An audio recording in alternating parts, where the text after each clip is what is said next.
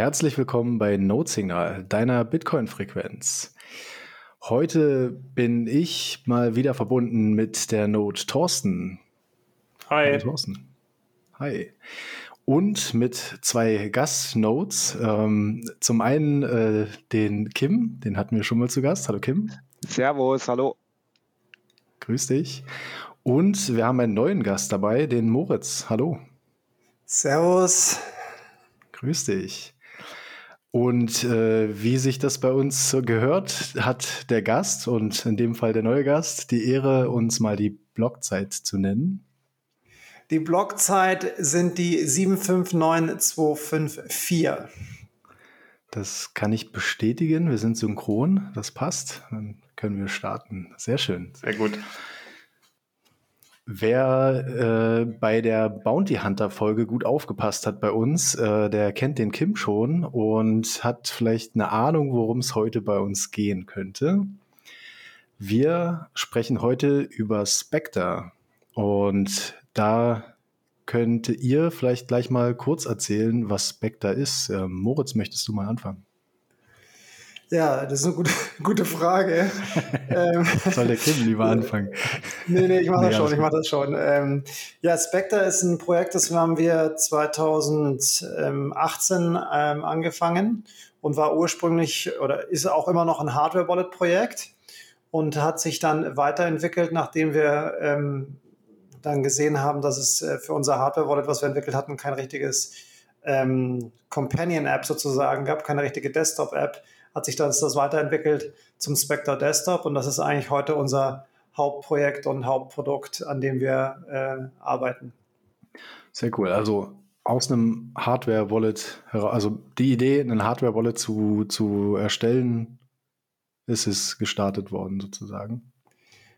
Genau, also um die Geschichte so ein bisschen zu umreißen, ich bin so 2000, früh 2017 in den Bitcoin-Bereich gekommen und damals wurden diese ganzen Hardware-Wallets eigentlich links und rechts gehackt. Also wer sich erinnert, da gab es einen Typen, der war 14 Jahre alt, Salem Rashid, der hat angefangen, die unterschiedlichsten Hardware-Wallets äh, zu hacken und ähm, das kam eigentlich in so einem Takt von vier, vier Wochen und das war ziemlich erstaunlich, dass erstens mal diese ganzen Hardware-Wallets alle ziemlich ähm, Krypto- und Shitcoin fokussiert waren, also eigentlich gar nicht so auf Bitcoin fokussiert waren und dann weiterhin ähm, halt auch nicht wirklich das versprochen haben, äh, das gehalten haben, was sie versprochen haben.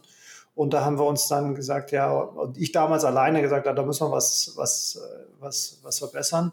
Und haben uns dann auf die Suche gemacht nach dem richtigen technischen Mann. Das war der Stepan Snigerev. Der hat damals gearbeitet beim Max-Planck-Institut in München im Quantum Optics Lab. Der hat dann so durch ich habe den mal besucht in seinem Labor. Da kommst du rein und es ist dann halt so Lego-Technik für echt fortgeschritten. Also da werden dann so Vakuum aufgebaut und dann schießen die da so Photonen durch und irgendwelche Linsen, wo das Licht dann nochmal geschaut. Also und dann war ich in dem Raum und habe irgendwie festgestellt, okay, der Typ baut in seiner Freizeit Hardware-Wallets. Und der hat halt schon einen halben Prototypen, einen halben MVP hingeschraubt. Und dann konnte ich äh, mich nicht zurückhalten und habe dann angefangen, mit ihm ähm, weiter an dem Projekt zu arbeiten. Und dann hat es uns ungefähr so in den Sommer 2019 reingebraucht, dass wir wirklich verstanden haben, was wir machen wollen. Aber, aber ähm, getroffen hast du ihn auf irgendeiner Konferenz damals, oder? Konferenzen habe ich, genau, ich habe ihn getroffen in Lissabon im Sommer 2018 auf der, ich glaube, Breaking Bitcoin war das. Und ähm, da hat er sofort den Hackathon gewonnen mit einem Lightning Hardware Wallet Prototypen. Und ähm, ja, also das hat sehr gut funktioniert, weil der Stepan ähm, zwar ein extrem cleverer, extrem guter Mann ist, aber der eben auch ähm, komplexe Sachen in einfachen, äh, einfachen Worten erklären kann, sodass du mit ihm wirklich gut zusammenarbeiten kannst, wenn du herausfinden willst, was wollen die Bitcoiner eigentlich und, und wo soll die Reise da eigentlich hingehen. Und im Jahr, ähm, im Jahr 2019, im Sommer, haben wir dann auch versucht, dann Venture Capital zu raisen. Und ähm, das waren ziemlich absurde Diskussionen teilweise, weil die, die wollten alle äh, irgendwas mit Blockchain und Web3 oder DeFi. Also das waren so die Anfänge von diesem Web3 und DeFi waren damals. Und wir haben uns dann irgendwann angeschaut, ich und der Steb, und haben gesagt, also wir wollen von den Leuten eigentlich kein Geld haben und wir arbeiten jetzt mal so weiter. Und dann habe ich halt nochmal ähm, das Budget ein bisschen ver verlängert und vergrößert. Und im Sommer 2019 haben wir dann auch festgestellt, dass was ähm, wir eigentlich als, als komplette Lösung bauen wollen, ist nicht nur das Hardware-Wallet, sondern auch die, die Desktop-App. Und die Desktop-App ist im Endeffekt deswegen so beliebt geworden, weil wir das erste Projekt waren. Ähm, Electrum war, war eigentlich auch schon dort mit Multisig und Electrum, aber wo man wirklich seine Bitcoin Core Node verbunden, verbinden konnte mit seinen Hardware Wallets. Und ähm, das Verbindungsstück ist sozusagen der Spectre Desktop. Und das war damals auf einmal möglich, weil auf, auf Bitcoin Core entwickelt wurde die Hardware Wallet Integration, ähm, das äh, HWI und die PSBT, die Partially Signed Bitcoin Transaction Formate. Und dadurch äh, haben wir dann gesehen, dass das wirklich möglich ist, ähm, da sozusagen das Verbindungsstück mit einem guten User Interface und User Experience hinzustellen, dass der, dass der individuelle Bitcoiner wirklich sagen kann, hey, ich kann das ähm, jetzt meine, Hard meine Hardware Wallet wirklich mit meiner Node verbinden und gleichzeitig kann ich auch Multisig usen und, und verwenden. Und ähm, dieser ganze Multisig-Use-Case, der war vorher eigentlich, ähm, der war in Electrum schon abgebildet, aber das war von der UX nicht so, wie wir das uns vorgestellt haben. Und ähm, sonst war es daneben bei, konnte es man bei Casa oder bei Unchained ähm, verwenden. Und was wir im Endeffekt gemacht haben, wir haben im Endeffekt äh, eine Lösung hingestellt, dass jeder für umsonst äh, sich eine Multisig hinstellen kann und ähm, das mit seiner Bitcoin Core Node verwenden kann. Und dann ging er so, im, dann haben wir ein Jahr lang daran gearbeitet bis zum Sommer 2020. Und dann sind wir auf den Livera, äh, Stefan Livera Podcast gegangen, also der Stepan. Und ähm, dann ging ziemlich die Post ab eigentlich so für sechs Monate. Dann ist da in den USA die Amerikaner natürlich der komplette Hype ausgebrochen und wir war, ich war so ein bisschen, es war echt ein absurder Moment, weil du auf einmal ähm, haben da alle den, den Spectre-Maximalismus ausgerufen und mir war das eigentlich schon wieder zu viel und war schon unangenehm und habe mich gefragt, so, Leute, ich habe euch genau vor einem Jahr im Herbst 2019 vor dem ganzen Corona-Blödsinn auf den Konferenzen habe ich euch den Prototypen gezeigt. Ich habe euch die Demo gezeigt, ja. Und ich bin jetzt nicht jemand, der Kim hat mich, glaube ich, da zum ersten Mal so wirklich wahrgenommen auf einer Konferenz, der Typ, der jetzt so verklemmt in der Ecke stellt, sondern ich habe das wirklich allen Leuten auf dieser Konferenz gezeigt. Und nach einem Jahr geht dann irgendwie allen das Licht auf, dass jetzt das irgendwie der, die coole Sache ist. Also das war für mich auch wirklich so eine, so eine Lernerfahrung, wo ich sage, also auch die, die großartigen Influencer, die haben oft nicht, äh, die, die sind nicht cleverer wie der normale Pleb auf einer Konferenz, ja. Aber Und, äh, man muss ja schon auch dazu sagen, dass ähm, letztendlich das ja gestartet hat, indem man auf GitHub ein Projekt ausgecheckt hat, letztendlich, ja. Mhm, ja. Und dann äh, konnte man äh, Inspector Desktop connecten. Und das war es letztendlich, zunächst erstmal, ja. Und ich meine, ja. das hat natürlich, was in dem Jahr alles dazugekommen ist, war natürlich schon äh, ein ganz schöner Haufen letztendlich, ja. Also angefangen da, davon, dass es halt auch erstmal irgendwann auch Releases gab dann kam letztendlich auch dann der Keys äh, dazu und hat eben diese HBI-Geschichte da reingebaut und hat dann die Möglichkeit äh, gegeben, dass man dann eben auch USB Hardware-Wallets äh, ranflanschen konnte.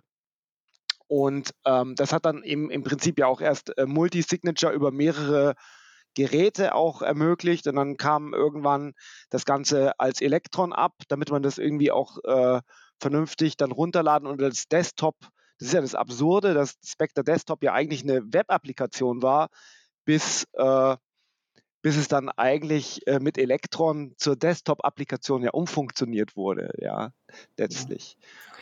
Also nochmal ganz, ganz, kurz, zum Verständnis. Ja, nochmal hier bei ja, der Electron. Das ist eine, äh, die Electron ist sozusagen eine, eine, eine Web-Applikation und da kann man Web, also eine, eine Plattform, wo man Web-Applikationen rein packagen kann. Das hat nichts mit Electrum zu tun. Electrum ist das Electrum Wallet und Electron ist eine, eine andere Plattform, wo zusammen WhatsApp oder solche Web-Apps ähm, im Endeffekt reingepackaged werden. Ja, ah, genau. Okay. Das, ja. Äh, das ist eine wichtige Unterscheidung tatsächlich, ja. Genau. Eine, eine Frage noch so zum, zum Einordnen. Also, ihr hattet gesagt, ihr seid mit, dem, mit der Idee gestartet, diese Hardware-Wallet zu erstellen, die sicher ist vor Hackerangriffen und hattet dann die Schwierigkeit, sozusagen die Interaktion der Hardware-Wallet mit einem Desktop-Wallet abzubilden und seid dann erst dazu übergegangen, ähm, eine Web-App zu, zu erstellen und dann später äh, Spectre Desktop Also das war die Reihenfolge der Entwicklung, so verstehe ich es richtig? Ähm, richtig, also ähm, wir haben das immer als Web-App sozusagen entwickelt, aber das kann der User immer selber hosten. Also wir haben, wir hosten nichts für irgendwelche User, ähm, mhm. zumindest aktuell. Ähm, und haben im Endeffekt genau das dann so, so weiterentwickelt. Und ähm, sind im Endeffekt dann auch von der Idee abgerückt, ähm, in der aktu im aktuellen Marktumfeld mit den Supply Chain Issues und den Chip Issues und den ganzen Lieferzeiten, dass wir jetzt ähm, ein Hardware-Wallet machen werden, sondern haben uns eigentlich hauptsächlich auf den Spectre Desktop ähm, konzentriert, weil da war die Nachfrage da und da ist, ähm, da, da, da, da, sind, da ist das Interesse auch da und es ist natürlich Software und Software kann sich ähm, besser entwickeln lassen als, als Hardware in vielen Fällen, weil Hardware wirklich schwierig ist, weil du mhm. brauchst natürlich nicht nur eine gute Firmware und einen, und einen, und einen fantastischen Entwickler wie den Stepan dazu und, und Firmware-Experten, die wir auch haben, äh, in der verlängerten Werkbank sozusagen, sondern brauchst auch einen wirklich guten Zugang zum Manufacturing, weil sonst kriegst du die Kosten nicht dorthin, wo du sie haben willst. Und dann musst du natürlich das ganze Shipping machen und ähm, da, da hatten wir den Punkt erreicht, wo wir auch gesehen haben, dass im Endeffekt zu dem Zeitpunkt damals ist die, ist die harte Wahrheit einfach, wenn man sich jetzt sowas wie Ledger und Trezor anschaut oder auch eine Bitbox, ähm, einen Bitcoin-Only-Wallet zu machen, das ist extrem hart. Ja, das Bitbox macht das, macht das jetzt schon äh, wesentlich besser und der Markt kommt langsam für diese Bitcoin-Only-Devices.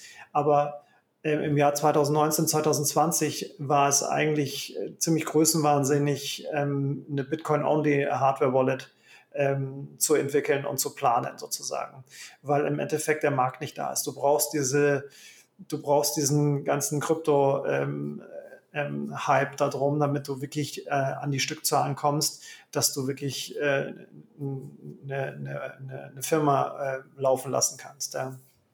Und, aber wir arbeiten weiterhin an der Hardware Wallet. Die Hardware Wallet ist ausgezeichnet, wird von vielen Leuten verwendet, ähm, hat eine ausgezeichnete Firmware. Und ähm, unser eigentlicher Plan war, dass, das, ähm, dass wir eine Hardware-Wallet dann für den Enterprise-Bereich machen. Aber mit dem Jahr 2020, was jetzt hier im Frühjahr passiert ist, mit ähm, weiterem äh, Chaos geopolitisch, haben wir uns dann doch irgendwann hingesetzt und gesagt, das müssen wir das doch ähm, anders ausrichten, das Projekt, und uns zunächst mal auf den Spectre Desktop konzentrieren. Nachdem äh, du ja im Prinzip, also wir haben ja 50 Stück hergestellt letztendlich, oder was heißt hergestellt? Es wurden mehr hergestellt, aber 50 Stück wurden ja verkauft, 2020 mhm. irgendwann in so einem in so einer ähm, zum, zum äh, 2021. Aber 2021, ja, ja. Genau, früher 21 haben wir die 50 ersten Orange, das waren so orange Gehäuse in so einem geilen, grellen äh, Bitcoin-Orange, haben wir die ersten 50 Stück verkauft und aber sehr viel gelernt dabei und einfach gelernt, dass, dass es zu, zu, zu großes Projekt ist und dass wir uns doch besser auf den Spectre Desktop konzentrieren sollten. Mhm. Ja. Hattet ihr dann, als ihr damals die Hardware Wallet dann entwickelt hattet, auch schon direkt den Hintergrund, so wie es jetzt bei dem äh, Spectre DIY ist, dass ihr das äh, ganze Hardware-Projekt, äh, also Hardware Wallet-Projekt schon open sourcen wolltet, also dass ihr die, ja. die Teile und alles zur also Verfügung stellt? Alles, was wir machen, ist MIT äh, ähm, Open Source ähm, also alles, was auf dem, auf dem Spectre äh, Hardware Wallet gemacht wurde, es sei denn, wir, wir hatten einen Kunden, der, der brauchte das für seine Custody Solution auch, also wird auch im Enterprise-Bereich verwendet.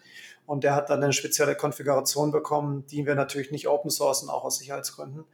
Ähm, aber alles, was wir für den, ähm, für den Bitcoiner als solchen machen, das ist MIT License, Open Source und ähm, das ähm, bleibt auch so. Ja. Da sollte man vielleicht dazu sagen, also was es denn eigentlich so äh, ausmacht oder wie es sich zusammensetzt. Also Spectre DIY äh, besteht aus Einzelteilen, die man im, äh, im Einzelhandel äh, sich kaufen kann über den Versandhandel, wenn nicht gerade irgendwelche Supply Chain Issues dazwischen kommen.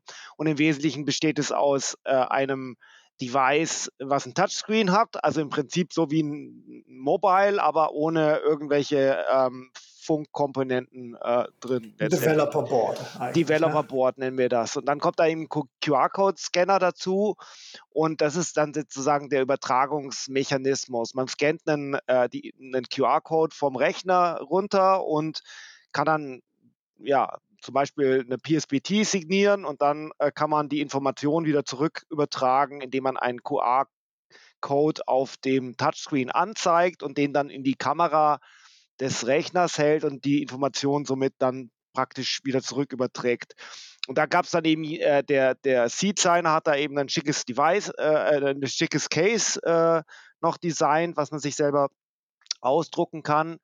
Und ähm, der Spectre Shield ist im Unterschied dazu, da kommt dann noch ein, ähm, ein ähm, äh, Smart Card Reader dazu, der sozusagen dann hinten schick integriert ist, wo man dann ähm, die herkömmlichen Smart Cards, die man sich auch von der Bank kennt, äh, die kann man da reinstecken äh, und die halten dann eben den Seed und sind das Secure Element, weil wer die Diskussion um den Trezor-Hack, äh, Hardware-Hack kennt, der weiß, äh, dass es bei äh, einigen äh, Hardware-Wallets eben Trustful Secure Elements gibt, die ähm, den Seed selber speichern äh, oder eben nicht. Äh, und das DIY selber ist eben nicht vertrauenswürdig, aber dadurch, dass es halt ein Touchscreen hat, kann man die zwölf Wörter relativ schnell eingeben und dafür ist es dann praktisch das erste Device damals auch gewesen, welches äh, den Seed nicht äh, dauerhaft gespeichert hat, sondern wenn der Strom weg war, dann war auch äh, das, äh, das Seed weg. Es sei denn, man wollte ihn äh, intern auf dem Device speichern oder auf der SD-Karte,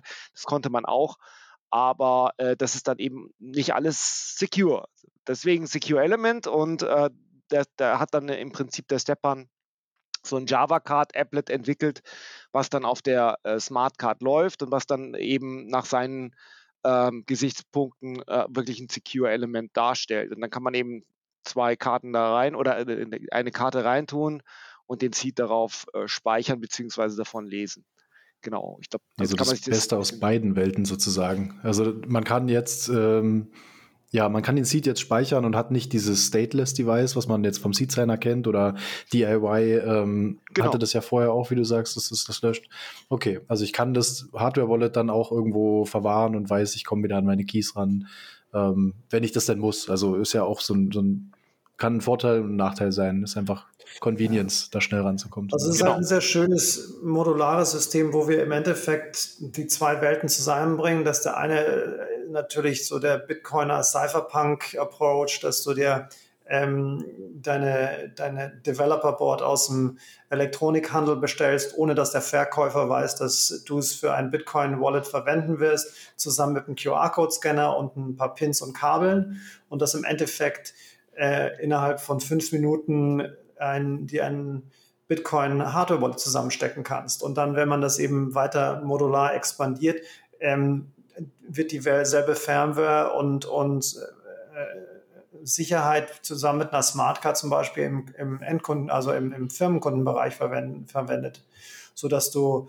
ähm, also wir haben in, an, an dem Ende wird Spectre und Spectre Desktop verwendet von ähm, äh, Family Offices, High Net Worth ähm, Unternehmen. Ich meine, Spectre Desktop, also die Software wird auch verwendet von äh, Bitcoin Beach, ähm, anderen Firmen in dem Bereich.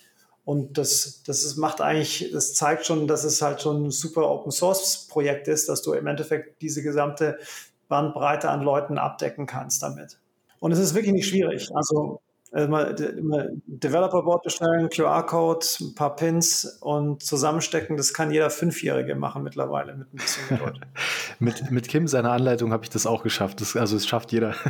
ich war äh, bei der Zitadelle, bei der ersten Zitadelle letztes Jahr dabei und habe ähm, Spectre DIY zusammengebaut und ich wurde oft ähm, vom äh, Jan Paul gefragt. Leider ist er heute äh, kurzfristig ausgefallen, was der Unterschied ist äh, zwischen dem Seed Signer, weil ich den immer so zelebriere, und dem Spectre DIY. Und ich habe zu ihm gesagt, ich, ich nutze halt eigentlich immer den Spectre DIY, wenn ich ähm, wenn ich Seeds für Freunde zum Beispiel anlegen will, wenn ich einfach schnell über den Display mehr Interaktionsfähigkeiten haben will oder wenn ich selber Sachen überprüfen möchte. Es ist, macht sich einfach viel einfacher, äh, kurz die Wörter einzugeben, die Adressen zu prüfen, zu schauen, macht Blue Wallet wirklich das, was ich machen möchte? Hat er den richtigen Seed? Stimmt der Fingerprint? Also ich kann es jedem nur empfehlen. Mittlerweile Supply Chain Issues wurden gerade schon erwähnt, ähm, liegen die wahrscheinlich preislich auch in einer ähnlichen Kategorie. Ähm, und ich, ich nutze beide, beide Geräte sehr gerne und ich finde den Spectre DIY ganz, ganz praktisch. Ja. Und die Supply Chain Issues ähm, äh, wurden vor, wie magisch vor vier Wochen gelöst, weil ähm, Mauser hat das, das Developer Board wieder im Angebot. Man kann zwar nur eins bestellen, pro Bestellung, glaube ich, aber es ist wieder im Angebot, das Developer oh, Board, oh, cool. nachdem es für ein Jahr lang oder ein bisschen mehr ausverkauft war und wir äh, Beschwerde-E-Mails geschrieben haben, insbesondere Ach, ich mit meinen NIM-Persönlichkeiten, meinen multiplen. Stark, mit mehreren Kontakten. Äh, Herr Mayer und Herr Huber haben, haben sich beschwert. Man, man braucht übrigens nicht löten. Also wer immer Angst hatte zu löten oder Hardware-Wallet selber zusammenstecken, ist es, ist es relativ trivial. Also wirklich mit der, mit der Anleitung GitHub kriegt das jeder hin, probiert das aus. Also wer noch keins hat, und jetzt wisst ihr, es gibt wieder welche, wir packen das in die Show Notes. Gibt auch ein ähm, Video dazu, das packen wir auch, durch die Teile. Ah, cool, sehr gut, sehr gut. Und du hast, äh, Kim, du hattest gesagt, ihr arbeitet mit dem Keith äh, zusammen. Keith ist ja auch beim Seed Signer der Entwickler und ich habe gesehen, ihr habt jetzt auch ähm, die Unterstützung für den Seed QR, was es ja nochmal einfacher macht. Genau. Äh, in dem neuesten Release. Ne? Also zum Seed Signer muss man dazu sagen, dass es im Endeffekt der Seed Signer so irgendwie der kleine Bruder vom Spectre DIY ist. Ähm, mhm. Wie gesagt, der, der, der Seed seiner Typ, ähm, der den, das Projekt gestartet hat, der hat am Anfang für uns ein Casing gemacht, das echt, echt besonders cool war für den Spectre DIY.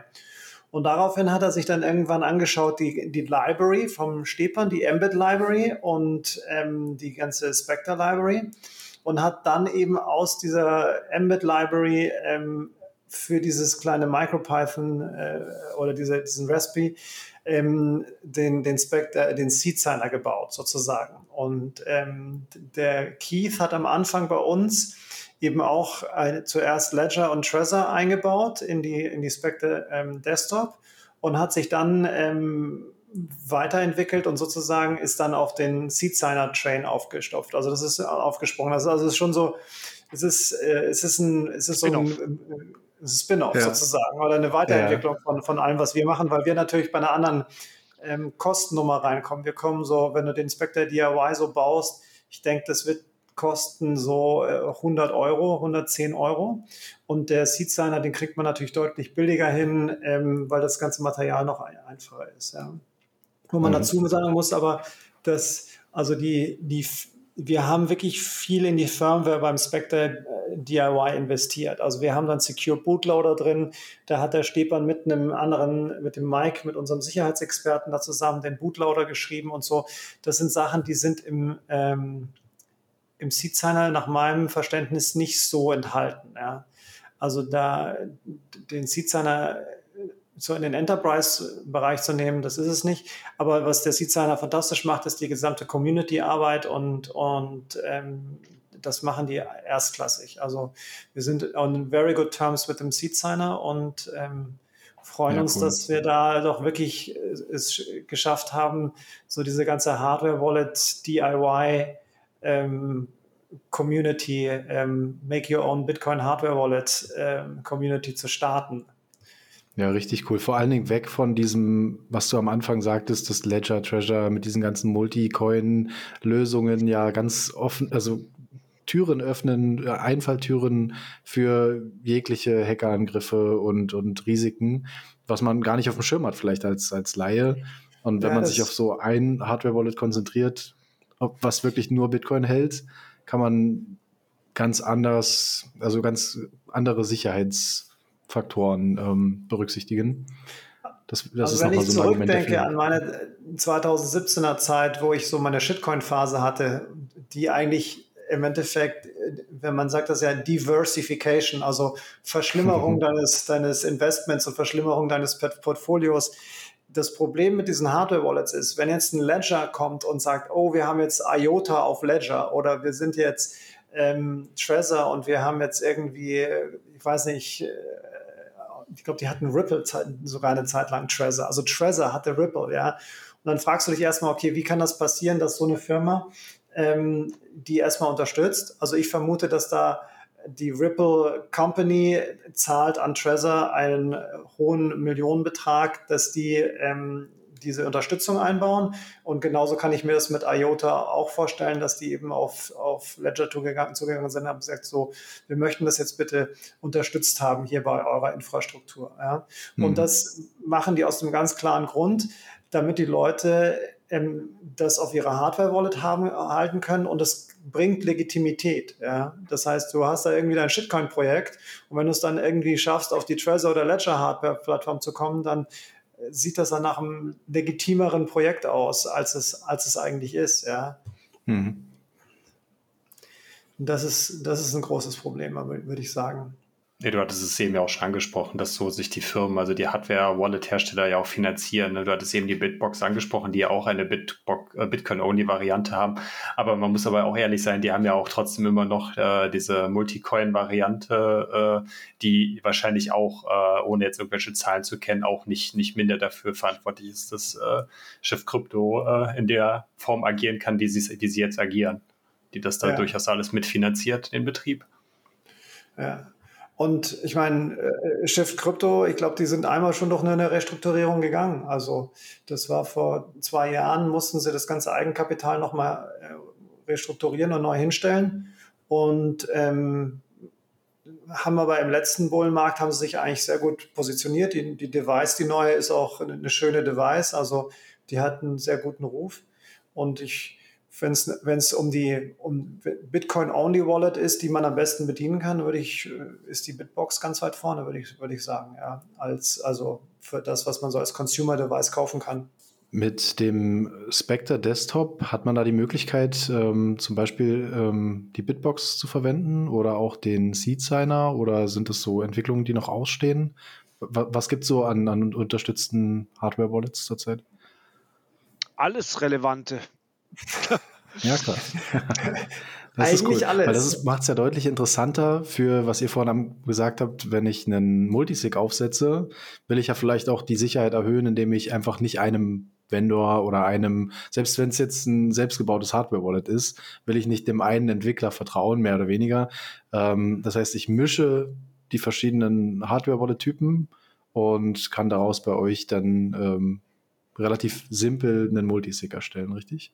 Ja, Trezor, Ledger, Bitbox, Spectre DIY, Coldcard, KeepKey, Keystone, Kobo, Passport, Jade, ah, Seed Signer, Electrum kann man auch verwenden, sozusagen als, als ja. externer Signer.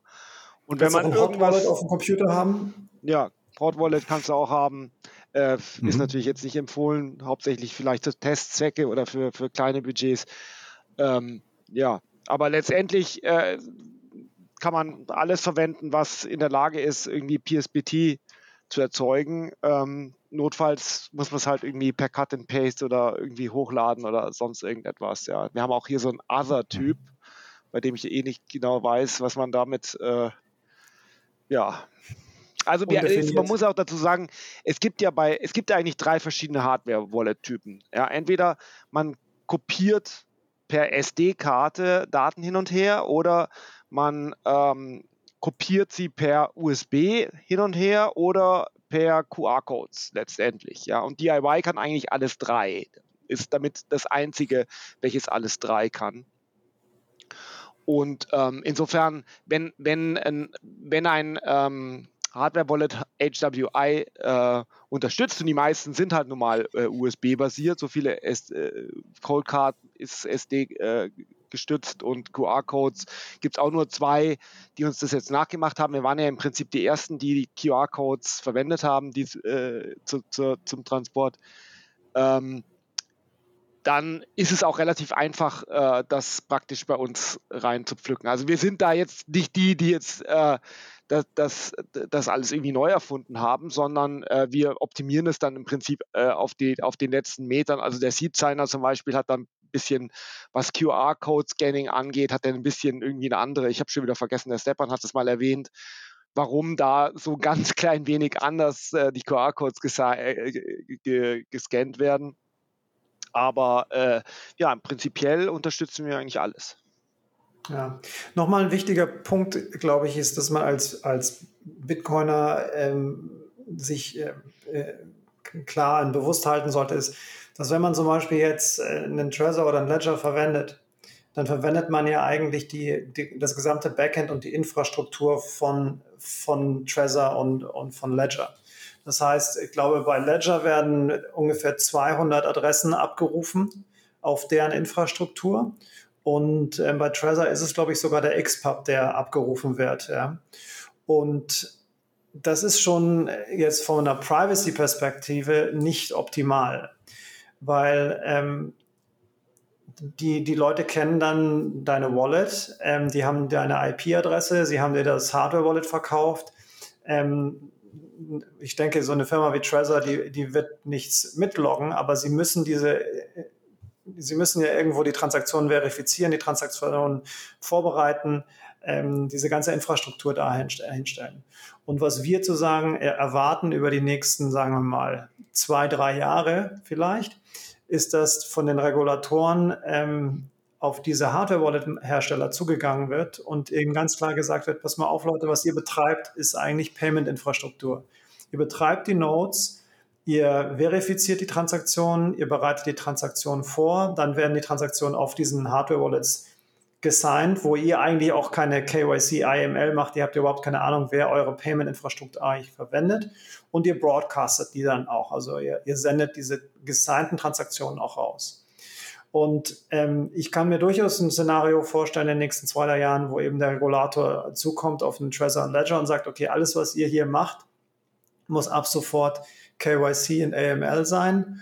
Und ähm, bitte ähm, dann diese Daten an eine bestimmte API-Schnittstelle beim Start ab, abliefern sozusagen. Das ist kein Hexenwerk. Das lässt sich relativ schnell einrichten, dass, dass man sein Ledger aufmacht und sein Ledger live und dann sieht, ja, bitte einmal hier den KYC-Prozess durchlaufen. Und deswegen ist es wichtig, dass der Bitcoiner an sich ähm, seine eigene Wallet-Infrastruktur ähm, betreibt. Ja, ob das jetzt ein Spectre ist oder ein Sparrow oder was anderes. Das ist mir dann egal. Hauptsache, es werden diese Backends von diesen Herstellern nicht mehr verwendet. Ja, die, die, die Signing Devices sozusagen, die, die, der Ledger ist eine sehr gute Hardware-Wallet, aber man sollte sich schon überlegen, was man eigentlich macht, wenn man sich an deren äh, Infrastruktur sozusagen äh, dran, dran klemmt und was das für Konsequenzen auch haben kann für die, für die Privatsphäre. Deswegen die eigene Node betreiben, selber verifizieren, die eigene Node auch zur, die ganze Wallet-Infrastruktur selber verwenden. Äh, wie gesagt, lieber auf dem Spectre und dem Sparrow unterwegs sein. Und ähm, da die Privatsphäre und natürlich Your Keys, Your Coins. Das sind so die Prinzipien, nachdem wir den, den Spectre Desktop hier äh, aufgebaut haben. Ja. Und wo wir auch, das ist unser primärer Fokus erstmal, dass die Leute von dieser Infrastruktur runterkommen. Und dann die Privacy-Diskussion, die wir vielleicht jetzt auch ähm, nochmal verstärkt haben werden mit unserem, ähm, äh, mit unserem äh, Merger mit, mit Swan. Ähm, das ist eine Sache, die sich, glaube ich, in den nächsten Jahren ähm, durch den Wettbewerb der einzelnen Wallets gegeneinander von alleine lösen wird, weil man im Markt einfach nicht bestehen werden kann, wenn man keine guten Privacy-Features in seiner Wallet hat. Das Wichtigste für uns ist, dass die Leute ihre eigenen Keys halten, ihre eigene Node betreiben und ihre eigene Wallet-Infrastruktur im Griff haben. Das ist, das ist, glaube ich, sehr wichtig. Ich glaube, viele machen schon ein paar Punkte davon. Manche haben eine Lightning Node und nutzen das für Lightning Wallet. Ähm, manche haben einen Hardware Wallet und wissen vielleicht noch gar nicht darüber so genau Bescheid, was da alles an, an Daten fließt.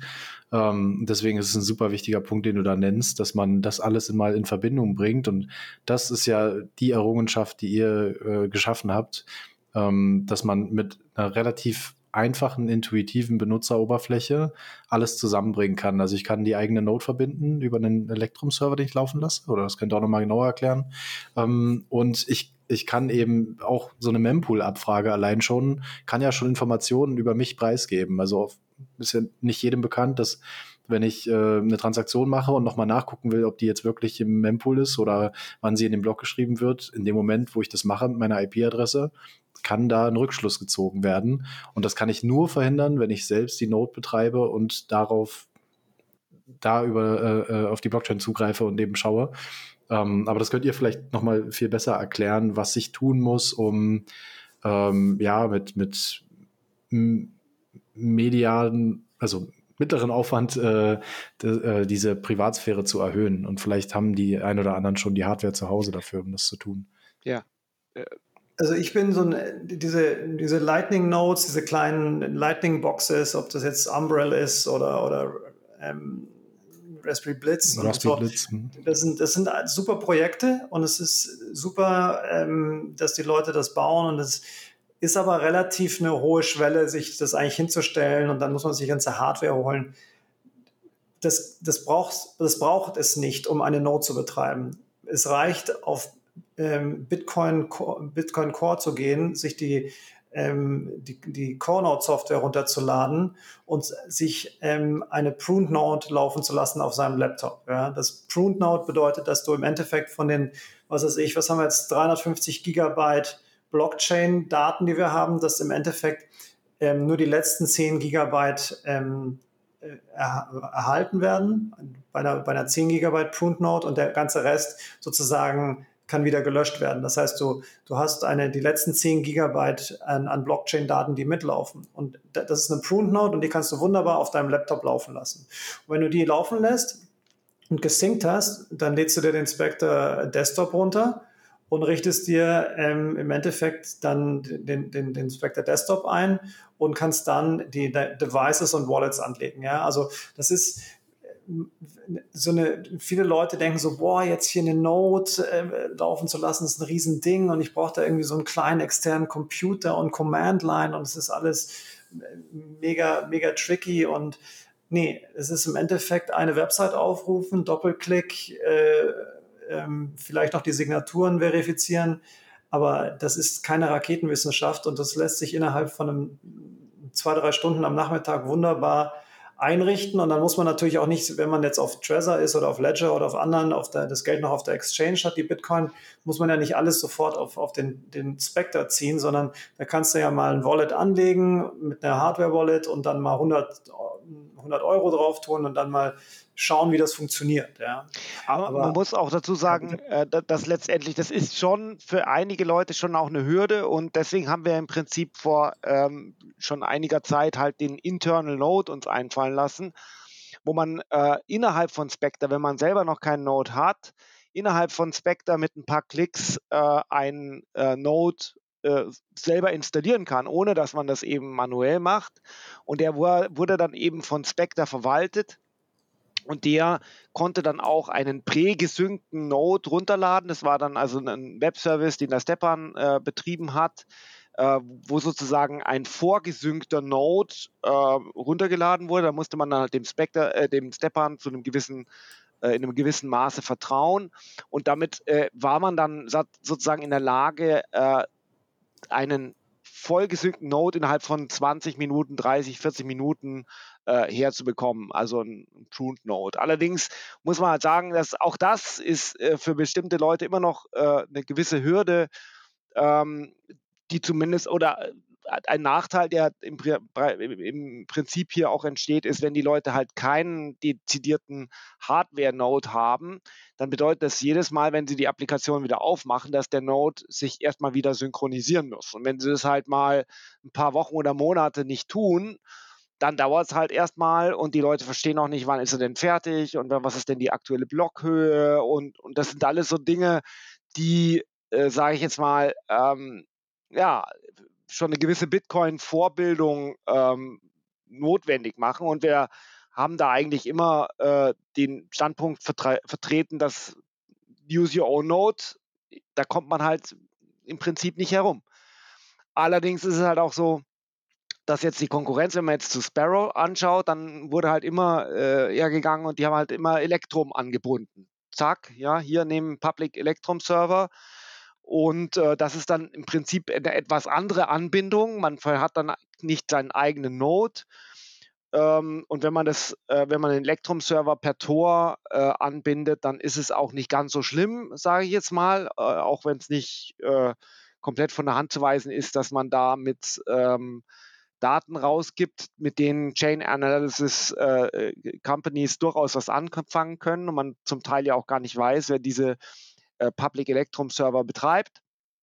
Aber ähm, es ist nicht von der Hand zu weisen, dass da halt eine gewisse, äh, dass es halt sehr viel einfacher zum Teil ist, einen Electrum-Server anzubinden und auch die Performance äh, der, der Applikation steigt. Äh, und das ist halt etwas, dem wir uns halt auch irgendwie stellen mussten und stellen äh, letztendlich. Und insofern werden wir da in Zukunft auch die Möglichkeit halt anbieten, äh, dass Spectre auch mit einem Electrum-Server connected werden kann, entweder mit dem eigenen oder mit einem Random da draußen. Ja.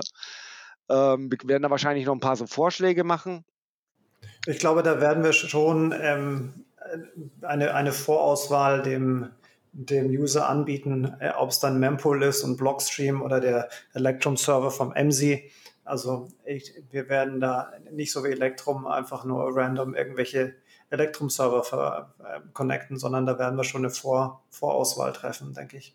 Genau, aber das ist jetzt auch die letzten, ähm, sage ich mal, die letzten Wochen hat sich das sehr äh, konkretisiert. Das ist momentan mein Hauptprojekt, an dem ich arbeite. Und ich bin da eigentlich sehr, äh, äh sehr aufgeregt, weil das ist also wirklich ähm, dass das so gut funktioniert, hätten wir jetzt nicht gedacht. Also ich habe das mal kurzfristig, habe ich irgendwie mal dem, dem MC das technische Konzept erklärt. Ja, der hat dann ganz unglaublich gefragt, und das funktioniert?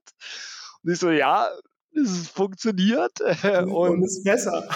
Und jetzt mittlerweile, wie es halt funktioniert, ist es, äh, ist es einfach ähm, sensationell. Also ich, ich denke wirklich, da haben wir mit einer der ähm, innovativsten äh, Anbindungs- Architekturen an die äh, Electrum äh, API geschaffen, weil letztendlich für den äh, Developer und für uns sind Developer auch wichtig. Ja, also ähm, da, ich denke, wir haben jetzt da so ein Extension-Konzept und wir wollen im Prinzip, dass die Leute ähm, contributen zu Spectre Desktop mit ihren eigenen Requirements. Wenn da irgendjemand was hat, dann soll er die Möglichkeit haben, äh, einfach ähm, ohne dass wir uns das angucken müssen und ohne dass wir auf den Merger-Knopf drücken müssen, ähm, Funktionalitäten zu äh, Spectre hinzuzufügen.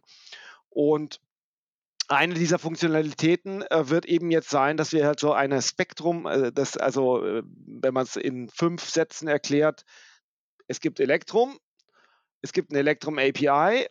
Wir haben uns etwas einfallen lassen, was sozusagen so, sich so verhält wie ein Bitcoin Core Server aber gar kein Bitcoin Core Server ist, sondern nach hinten raus einen Electrum Server befragt nach den Daten und dann zurückgibt, äh, äh wie, als wenn er ein äh, Bitcoin Core Server wäre. Das nennen wir einen Spectrum Server.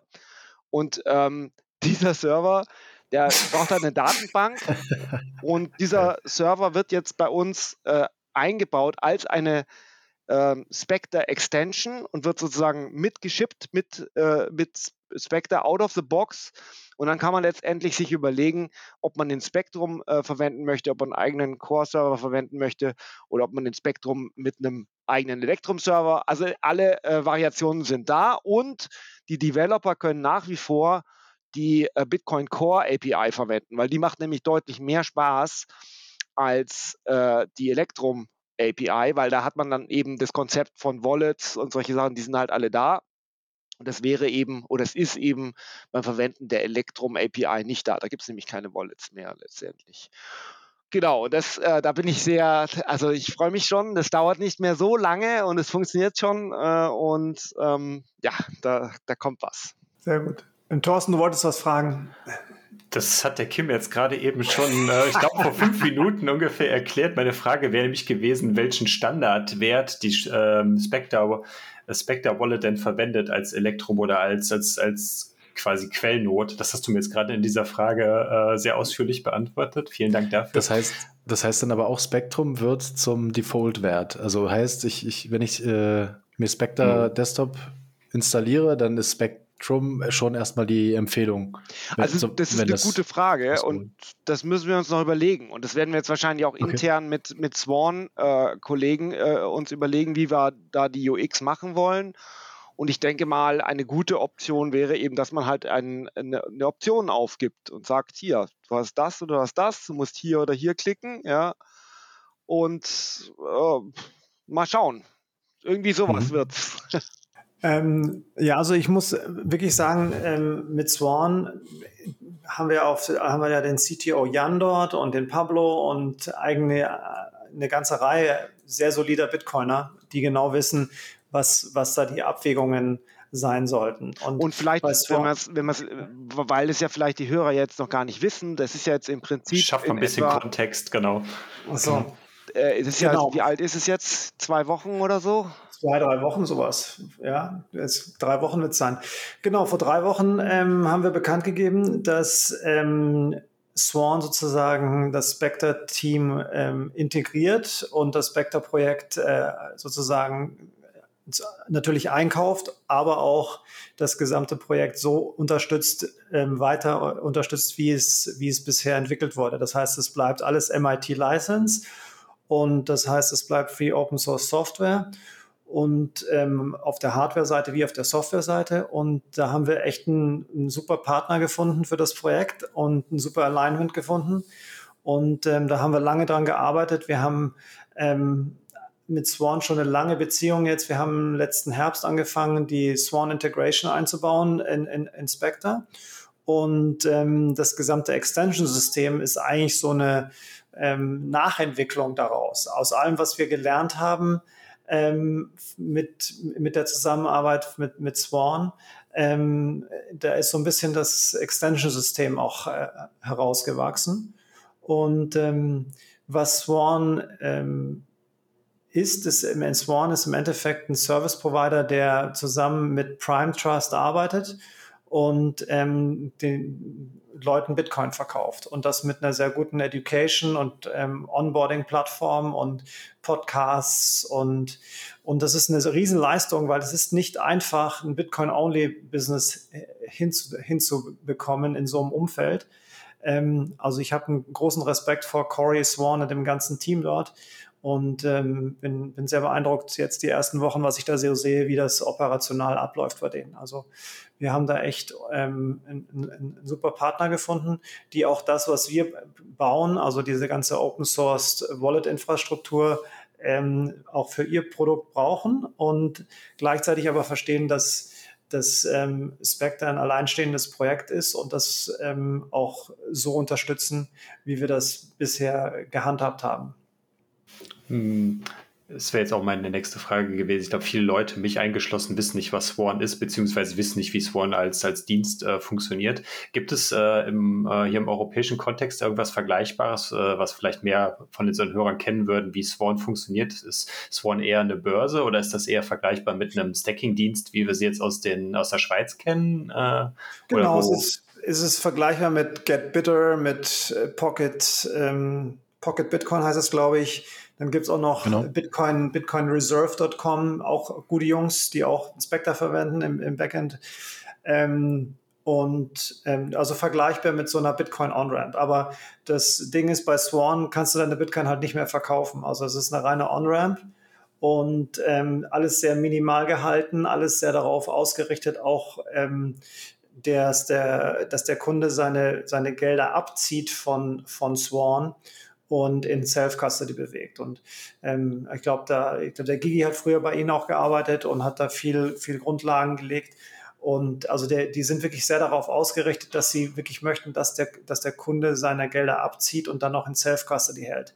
Was eigentlich sehr untypisch ist für eine, eine, jemand, der sozusagen eine Bitcoin-Wechselstube aufbaut, weil du äh, als, als Bitcoin oder als Shitcoin-Exchange, das, das Geschäftsmodell ist ja eigentlich, dass der Kunde seine, seine Tokens und seine Bitcoin auf der Exchange hält und dann zum Trading animiert wird und mit der, ähm, mit der Friktion sozusagen dann ähm, Fees generiert. Und das ist bei Swan nicht so. Die, die, die möchten auch äh, Fees verdienen beim Verkauf der Bitcoin, aber ähm, sie möchten dann kein Trading äh, incentivieren, sondern möchten als eine reine On-Ramp, ähm, äh, ähm, also reine On-Ramp-Services anbieten und dann eben ähm, weitere Services dann um die Bitcoin-Lösungen äh, äh, anbieten, die sie, ähm, die, sie, die sie aktuell entwickeln. Ja, dann auf jeden Fall erstmal herzlichen Glückwunsch dazu, würde ich sagen. Ich glaube, das kann man sagen. ähm, Danke. Und wie kamen die denn eigentlich auf euch oder kamt ihr auf das Swan-Team? Wie ist das so zustande gekommen? Also es ist im Endeffekt zustande gekommen, dass ähm, ich war relativ früh 2020 äh, in Kontakt mit dem Andy, Andy Edstrom, der mittlerweile auch bei Swan arbeitet der hat ein sehr gutes Buch ge äh, geschrieben, so von der Investmentperspektive auf Bitcoin. Und der hat mich damals vorgestellt im Corey, auch der Daniel Wingen hat mich damals im Corey vorgestellt, während der Value of Bitcoin Conference, die wir online gemacht haben damals. Und ähm, da hatten wir schon so ein paar Ideen hin und her geworfen. Und dann hat es aber ein Jahr gebraucht, eigentlich so bis Ende 2021, Sommer 21, Ende, Ende dass wir ähm, angefangen haben, zusammen an dieser äh, Swan Integration in Spectre Desktop zu schrauben. Und ähm, dass eben der, der Spectre-User sozusagen sich direkt mit seinem Swan-Account verbinden kann und dann direkt von seinem Swan-Account direkt in seine Multisig-Wallet äh, oder seine Single-Sig-Wallet reinstecken kann. Und das haben wir damals äh, architektonisch auch sehr schön gelöst ähm, weil wir das so gemacht haben, dass ich glaube, ähm, Swan die, die ersten 20 Adressen zieht, aber keinen XPub. Also sozusagen bekommen die nur die Adressen von dem ähm, Spectre-User und es werden keine XPubs geteilt. Und ähm, im Rahmen dieser äh, Entwicklung kam dann auch irgendwann das Gespräch mal, ob, ob wir nicht Lust hätten, ähm, bei Ihnen mitzuarbeiten und der, das Spectre-Projekt sozusagen ähm, mitzubringen, weil sie sind eine reine On-Ramp, sie haben super Education, aber haben eigentlich keine eigene Desktop-Wallet. Und das bedeutet natürlich, dass sie, ähm, wenn sie die äh, Kunden dann zu bestimmten Hardware-Wallet-Providern schicken, eigentlich den Kunden so ein bisschen alleine lassen dabei. Und das, das möchte, möchten Corey und Jan und das Team nicht weil sie haben wirklich den Ansatz, dass sie eine komplette Bitcoin-Reise abbilden, also die gesamte Entwicklung des Bitcoiners so abbilden möchten und ihn dabei begleiten möchten. Das heißt, von den ersten Sets, die er auf der Swan.com-Plattform kauft, bis zum bis zur Custody, bis zur, ich glaube, es, es, es, ist auch ähm, die, die, eine erweiterte Mobile Wallet äh, in, in Entwicklung und also, dass man im Endeffekt die, die gesamte Reise begleiten kann. Und das, damit, da kann ich, ähm, wenn wir das sehen, wer bei uns ankommt als Spectre-User und was die Leute für eine Reise hinter sich haben, ich denke, ich, das ist der absolut richtige Ansatz. Und ich habe halt auch mehrfach persönlich schon die Erfahrung gehabt, also wirklich äh, eigentlich Dutzende Leute fast schon, die man irgendwo hinschickt und sagt, da kannst du, kannst du Bitcoin kaufen, aber kauf bloß nichts von den Shitcoins, ja. Und dann kriegst du irgendwie drei Monate später einen Anruf und sagst so, ja, ich habe jetzt auch Ethereum und sonst irgendwas gekauft, ja. Und also du kannst die Leute eigentlich nicht zu diesen Shitcoin-Exchanges, äh, ähm, zu diesen Casinos schicken, weil die, die das ist unmöglich, ja. Ähm, das, ist, das, ist, im Endeffekt kriegen sie alle diese anderen ähm, Token vorgegaukelt ähm, und das Casino lebt davon, dass ge gegambelt wird. Und ähm, da hat Swan einen anderen Ansatz und mit dem, der, der, der trifft sich sehr gut mit unserem und er trifft sich auch sehr gut mit unserem Custody und Infrastructure, eigene Infrastruktur zuerst Ansatz. Also wir sind, sind echt ähm, sehr froh, dass im Endeffekt Swan sozusagen das Business gebaut haben, das wir in den letzten Jahren nicht gebaut haben. Und Sie können sehr froh sein, dass wir die die Free Open Source Wallet Infrastruktur gebaut haben, die sie im Endeffekt auch für sich brauchen werden, oder äh, für sich brauchen in, in, in ihrer weiteren Geschäftsentwicklung. Mm, bevor wir gleich nochmal zu einem ein äh, bisschen kritischen Thema kommen, das, das ist, äh, hatte, ich glaube, der Jan Paulo oder wer auch immer oder der Kaiser hat es zumindest heute äh, kurz bei Twitter aufgeschnappt irgendwo, da können wir gleich noch gerne drüber sprechen. Ähm, besteht die Möglichkeit dann aber auch die Wallet weiterhin komplett ohne diesen ganzen Sworn Integration zu betreiben. Also dass man das irgendwie rausklemmen kann oder dass das gar nicht erst benutzt wird. Also das war schon immer so eigentlich, dass, äh, okay. dass du, dass die Extensions, äh, dass die erst aktiviert werden, nachdem, ähm, ja, nachdem man sie aktiviert hat, letztendlich. Natürlich ist aus technischen Ersichts Gesichtspunkten ist es schon so, dass ein Minimum an Code äh, doch irgendwie äh, executed wird, weil äh, allein darum, um rauszufinden, was es überhaupt für eine Extension ist und so weiter. Allerdings ist es auch nicht so, dass diese also man darf man sich jetzt nicht so vorstellen, dass man jetzt wie bei ähm, wie bei äh, Ellen äh, na, jetzt liegt es mir auf der Zunge. Mhm. Es gibt äh, so ein äh, Lightning ähm, Framework ähm, oder äh, Applikation, wo man unglaublich viel per, äh, runterladen kann und dann URL. installieren kann. Ähm, mhm. Und es ist also bei Spectre definitiv nicht so. Wir verwenden das jetzt momentan eher so als architektonisches Tool, um sozusagen Änderungen unabhängig voneinander zu machen. Ja, nicht, dass es der, äh, dass der End-User da alles Mögliche installieren kann. Das ist ja nicht Sinn der Sache. Das kann man ja bei Umbrel haben, wenn man möchte. Da kann man ja alles Mögliche runterladen und installieren. Das sehen wir jetzt nicht so als sinnvoll an.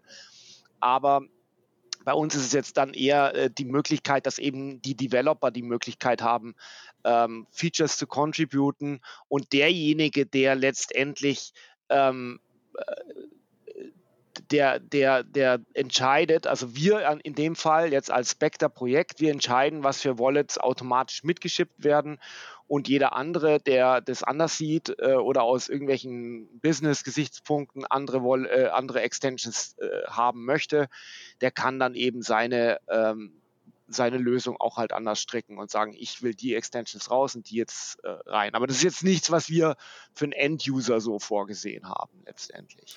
Also um die Frage von meiner Seite nochmal ähm, ein bisschen zu beleuchten, ist der, der, der Default-Mode, also der, der normale Verwendungsmode von Spectre Desktop wird immer Use Your Own Node sein, also oder Electrum Connector in dem Sinne, ähm, aber er hat die Option, sich in verschiedenen Wegen an das Netzwerk zu connecten. Er hat seine eigene Wallet-Infrastruktur und er hat seine eigenen Keys.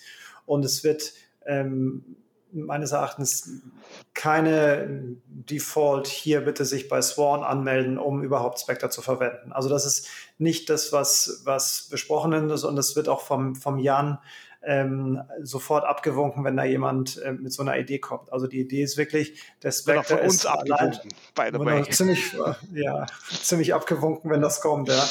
Ähm, aber im Endeffekt wollen wir den User da, dazu bringen, ähm, in seiner Reise dahin zu kommen, dass er seine eigene Node verwendet oder seinen eigenen Electrum, seine eigene Infrastruktur verwendet, seine eigene Wallet-Infrastruktur hat und seine eigenen Keys hat. Und dass er aus dieser Position der Stärke und der, der relativ guten, ähm, ja, der, der Stärke einfach des, des Sovereign Individuals heraus entscheiden kann, welchen Service will ich jetzt verwenden? Ich kann immer noch meine Bitcoins irgendwo anders verkaufen und dann in mein Spectre Wallet schicken. Ich muss nicht Swan verwenden.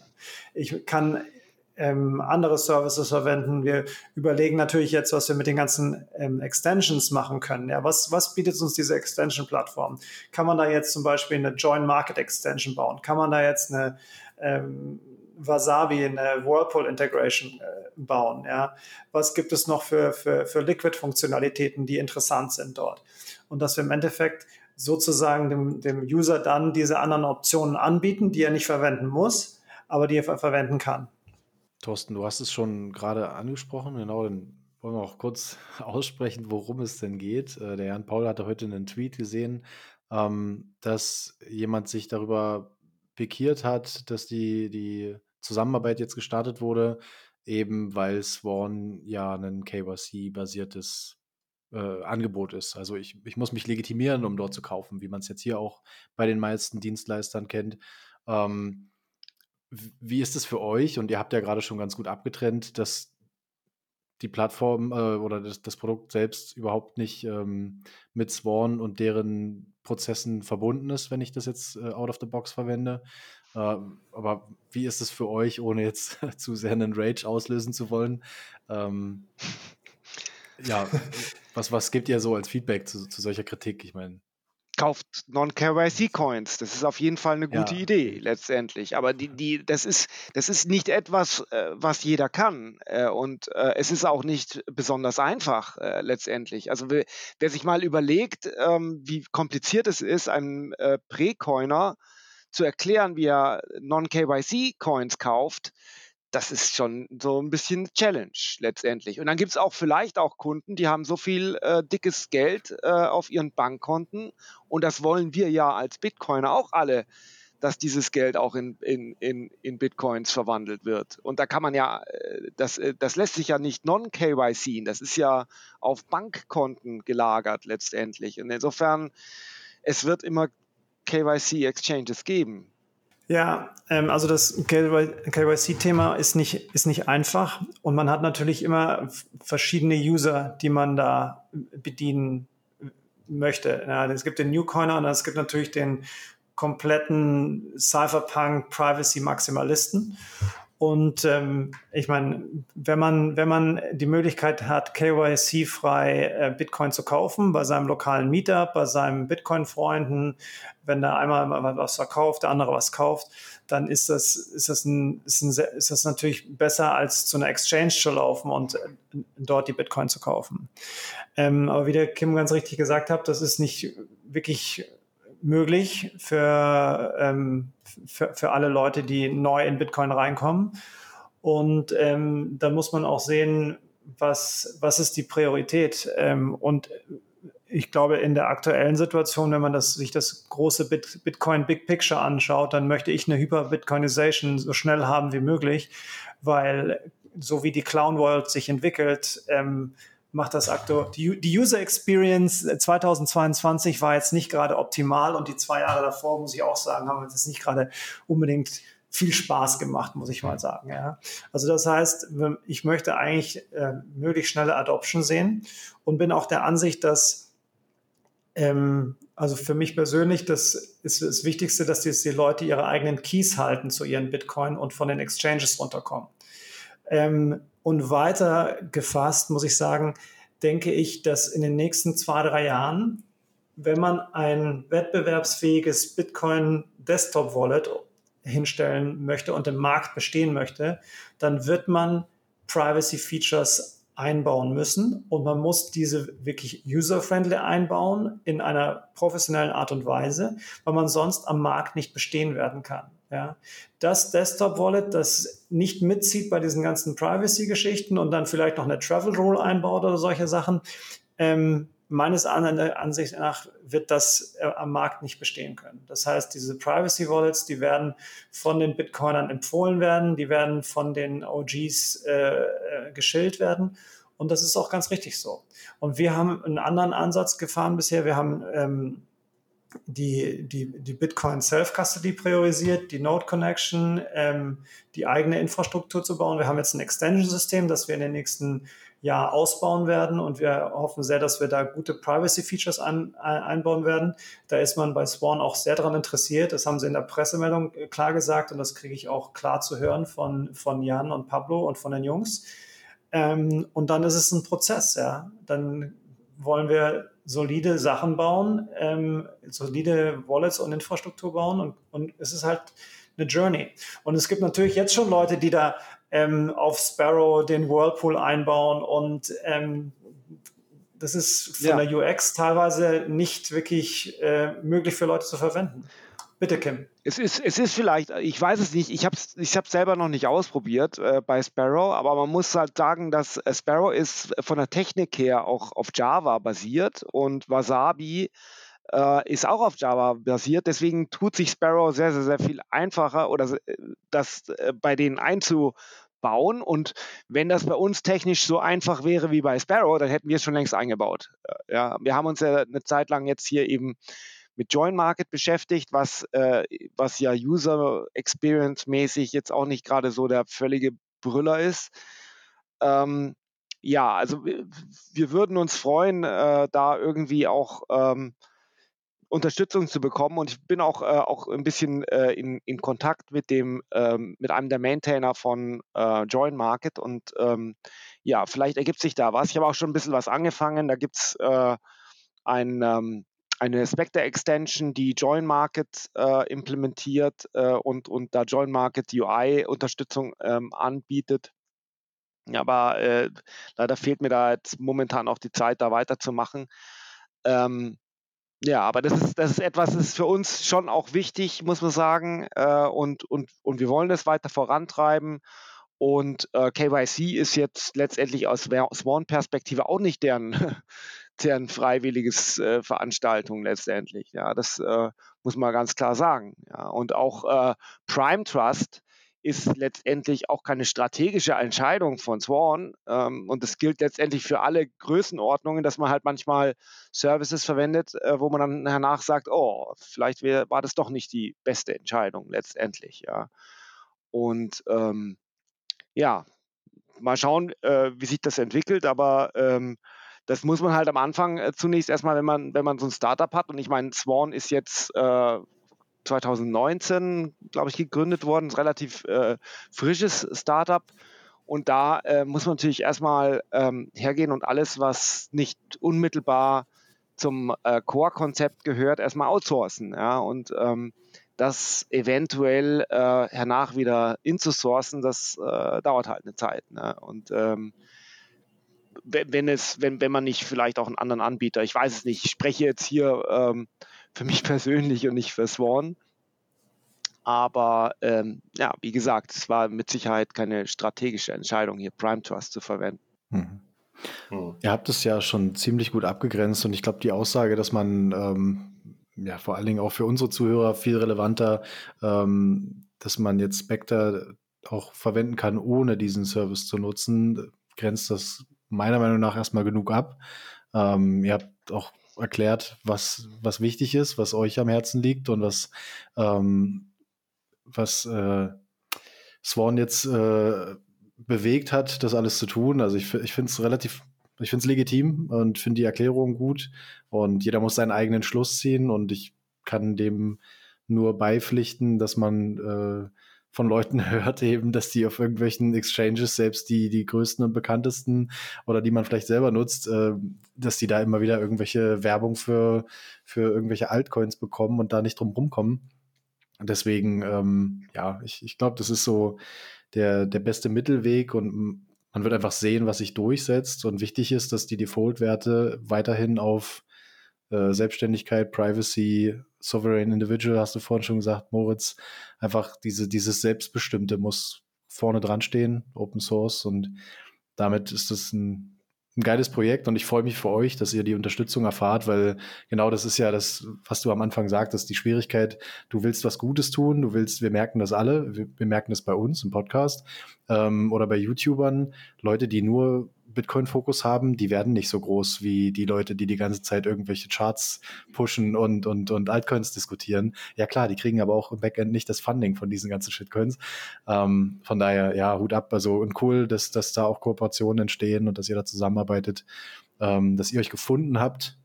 Und ja, finde ich unterstützenswert. Ich habe richtig Bock, äh, auf diesem ähm, Privatsphärezug jetzt auf, aufzuspringen, weil ich tatsächlich selber gerade vor dem, vor dem Schritt stand, aber will gar nicht zu viele Details preisgeben hier.